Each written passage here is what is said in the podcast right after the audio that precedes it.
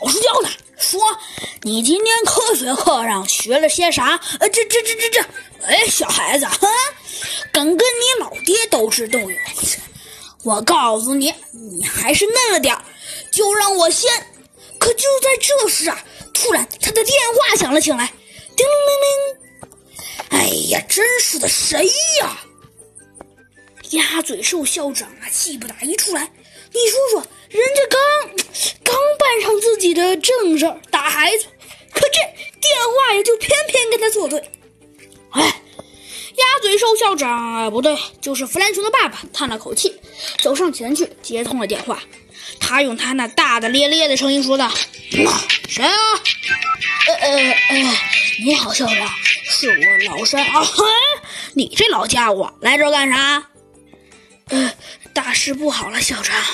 今天，呃，我我我我下班晚了点，这不是您要求的吗？然后我不也同意了吗？但是今天发生了起大事，学校打起来了。啥？打起来？这这都六点左右了。哎呀，老家伙，不是你是不是老糊涂了？你哪见过谁六点多让人？哎，行行行，你说说，老家伙。你说，现在你要干什么？呃，现在您赶紧来吧。呃，真的不好了。